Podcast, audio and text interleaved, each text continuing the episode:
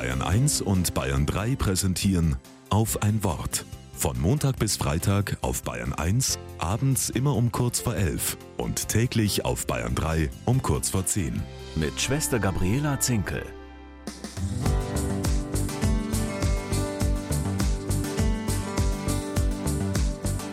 Bis heute gibt es in der Grabeskirche in Jerusalem eine Steinskulptur aus Marmor, etwa einen Meter hoch, geformt wie eine spitz zulaufende Perle, von der manche behaupten, das ist der Nabel der Welt, weil Jesus hier auferstanden ist. Lange Zeit galt Jerusalem tatsächlich als Mittelpunkt der Welt. Das kann man noch gut sehen auf einer historischen Landkarte aus dem 16. Jahrhundert. Darauf ist Jerusalem eingezeichnet als kleiner Kreis in der Mitte, der die drei Kontinente Afrika, Asien und Europa wie ein Kleeblatt zusammenhält. Das waren die Kontinente, die damals bekannt waren.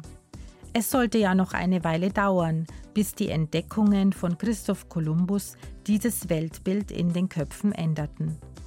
Wenn die Seitenkapelle in der Grabeskirche geöffnet ist, kann man dort hineingehen und den in Marmor gefassten Nabel der Welt berühren. Für manche ist das ein magischer Moment, für andere eine gute Gelegenheit für ein originelles Foto. Der Nabel der Welt, das ist heute eine alte Redensart und Vorstellung. Und doch hat sie eine Botschaft, die alle Zeiten überdauert. Nicht ich selbst bin der Mittelpunkt der Welt, auch wenn ich meine, alles müsste sich um mich drehen und ich nur auf meine Probleme schaue.